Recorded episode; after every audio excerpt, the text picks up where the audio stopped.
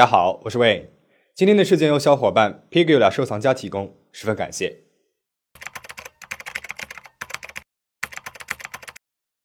一九九四年的电影《赌神二》当中有一个剧情是，发哥饰演的赌神高进外出，留下了怀孕的妻子阿柔独自在家。赌神的仇家找到了家中，但是没有找到赌神，于是便谋害了阿柔，还取出了腹中的胎儿。这种寻仇的方式，只是看电影都觉得太血腥了。而今天要和大家讲的是实实在在的在现实当中发生的类似的事件。开始之前，我想说明，这是《迷雾一团》系列的影片。是一桩还未解决的悬案。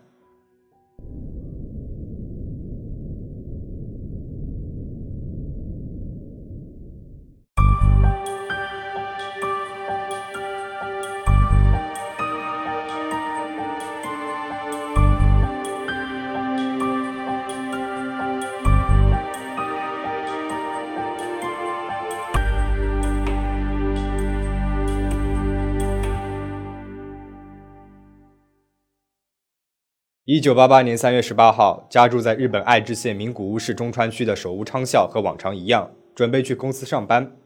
他的妻子美绿子将他送到了楼下。美绿子已经到达了预产期了，这是夫妻俩的第一个孩子，两人都十分期待新生命的到来。但是宝宝似乎并不是那么着急，已经过去了预产期五天了，还是没有什么动静。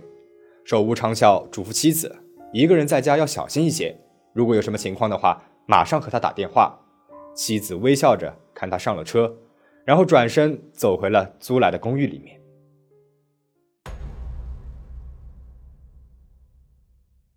手屋昌孝和美绿子现在住的这栋公寓是三年前建好的，交通十分便利，离名古屋线的车站不到五百米，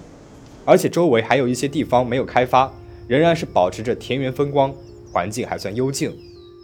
公寓一共有两层楼，住着三户人家。一楼的两户人家都住的是一家三口，手无昌孝他们住在二楼，旁边的房间还没有被租出去，环境安静，周围的邻居也不多，而且都是比较好相处的人。对待产的美绿子来说，再好不过了。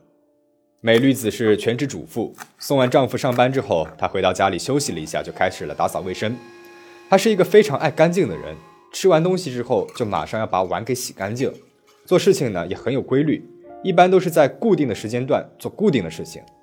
因为在家待产，闲着也是闲着，所以她还做了一些生活用品的直销。周围的一些主妇都会来她这里买东西，也时常到她家来坐一坐。那今天呢，就有一位她的闺蜜，也是她的老顾客要过来看看她，因此她抓紧时间把家里再整理了一下。没有过多久，闺蜜就带着水果来了，因为闺蜜呢已经是一位宝妈了。美绿子她有很多关于宝宝的事情想要问问她，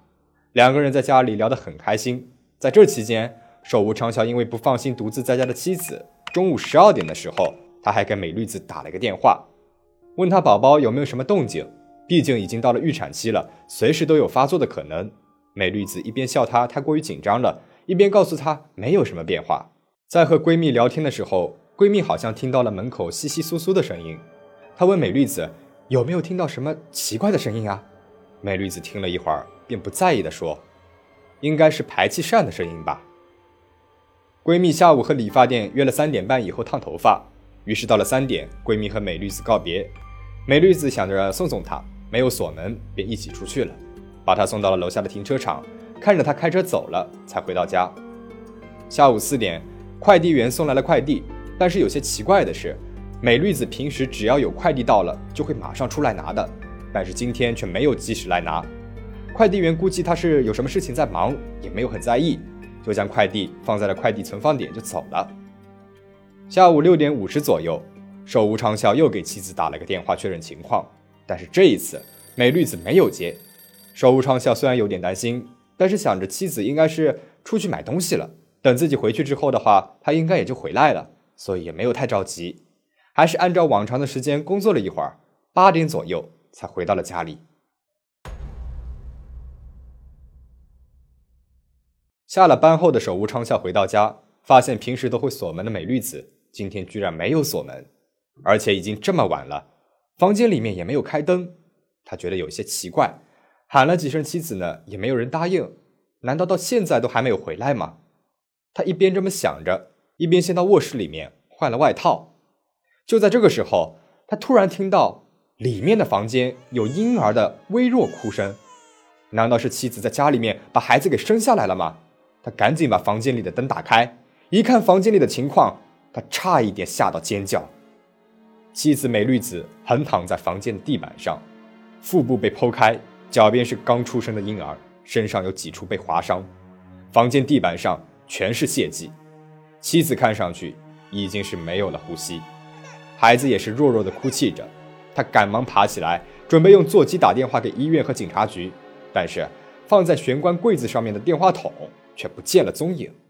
他慌慌张张地找到了楼下的邻居。没有和他们说家里面发生了什么情况，只是说孩子突然出生了，想要打电话给医院，电话线却断了，因此想要借用一下电话。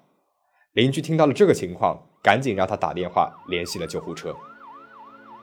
救护人员一开始只是以为孩子提前在家里面生下来了，但是到了公寓之后才发现，现场简直就是地狱啊！产妇横躺在地上，脖子被电线缠住，腹部是从下往上剖开了三十八公分。双手被绑在身后，看上去几乎已经没有了呼吸。胎儿就放在了他的脚边，身上也有几处不是很致命的划伤，而产妇的子宫内却放着之前没有找到的电话话筒和一串米奇的钥匙圈。救护人员从事工作以来，第一次看到如此惨烈的现场。随后，警局的检验人员赶到了现场，救护人员赶紧将产妇和婴儿送往医院。产妇美绿子因为失血过多，伤势太严重，送到医院之后不久就去世了。不幸中的万幸是，这个被取出来的婴儿虽然身上有被划伤，还因为失血和低温出现了严重的贫血情况。好在已经足月，发现的也不算很晚，在保温箱里面救治了十多天以后，顽强的活了下来。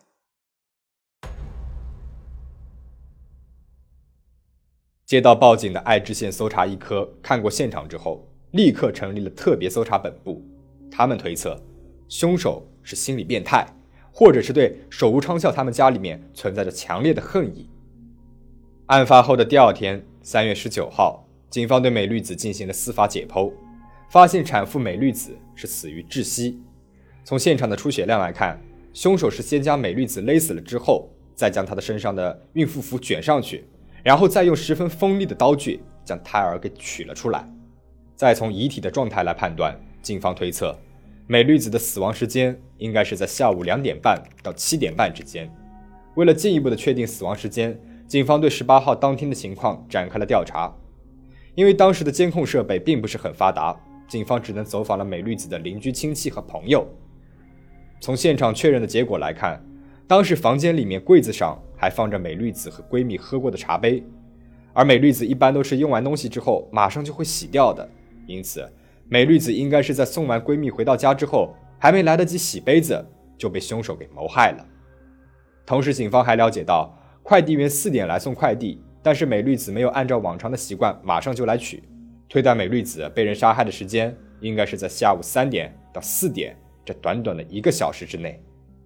现场的门锁并没有被破坏，房间内也没有争斗的痕迹，警方断定，凶手应该是从大门进入到了房间，但是。根据手无昌孝和其他人的说法，美律子是一个性格很谨慎的人。那到底是什么人？因为什么原因可以让美律子放下了戒备，打开房门呢？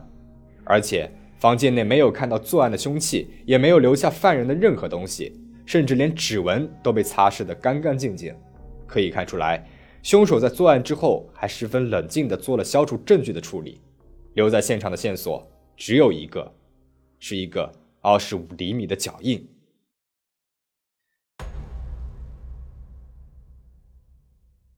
警方调查了美绿子的社会关系，她日常接触的除了丈夫手无昌孝和一些亲戚朋友，就是买她的生活用品的一些家庭主妇们了。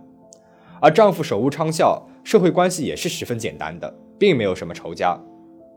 类似这样的作案，不像是夫妻俩日常接触的人能够干得出来的事情。警方推断。凶手很有可能是考虑到了婴儿，才选择了剖腹这个行为。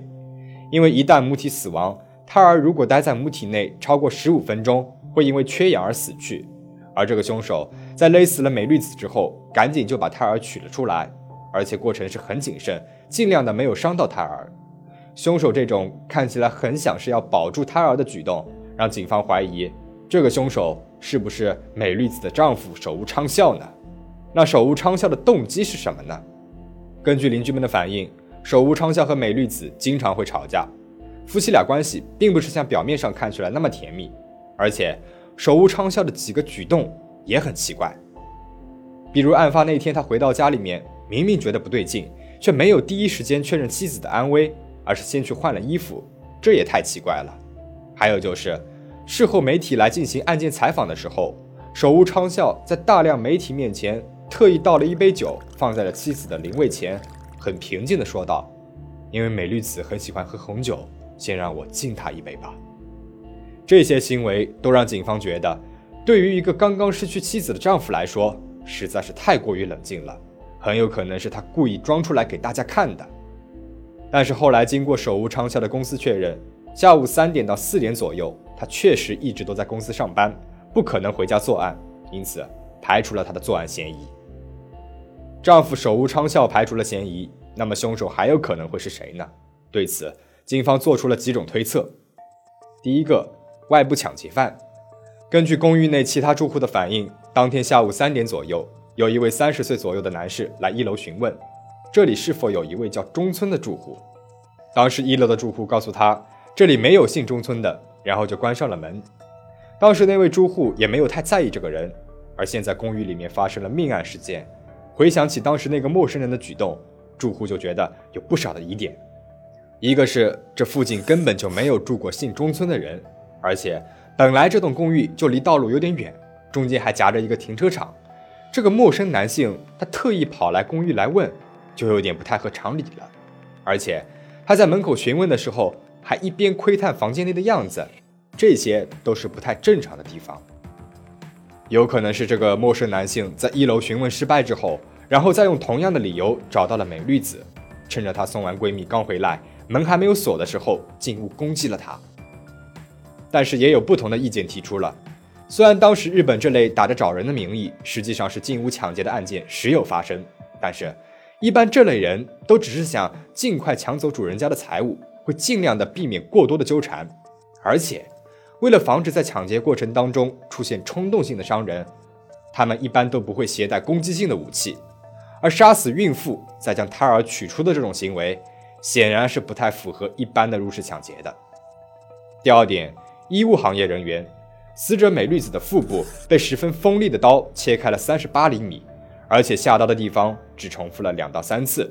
如果不是有一定医学知识的人，普通人因为犯案的恐惧和对身体结构的不了解，是无法做出这么干净利落的切口的。而且前面我们说过，凶手在勒死美律子之后，十五分钟之内就取出了胎儿。被取出的胎儿身上虽然有几处划伤，但都不是致命伤，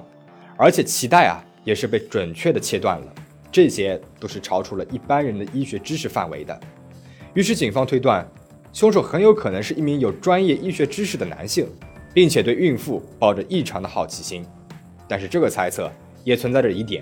因为根据妇产科的医生确认，当时日本的剖腹产已经推行横切了，只有出现特殊原因才会采取竖切的方式。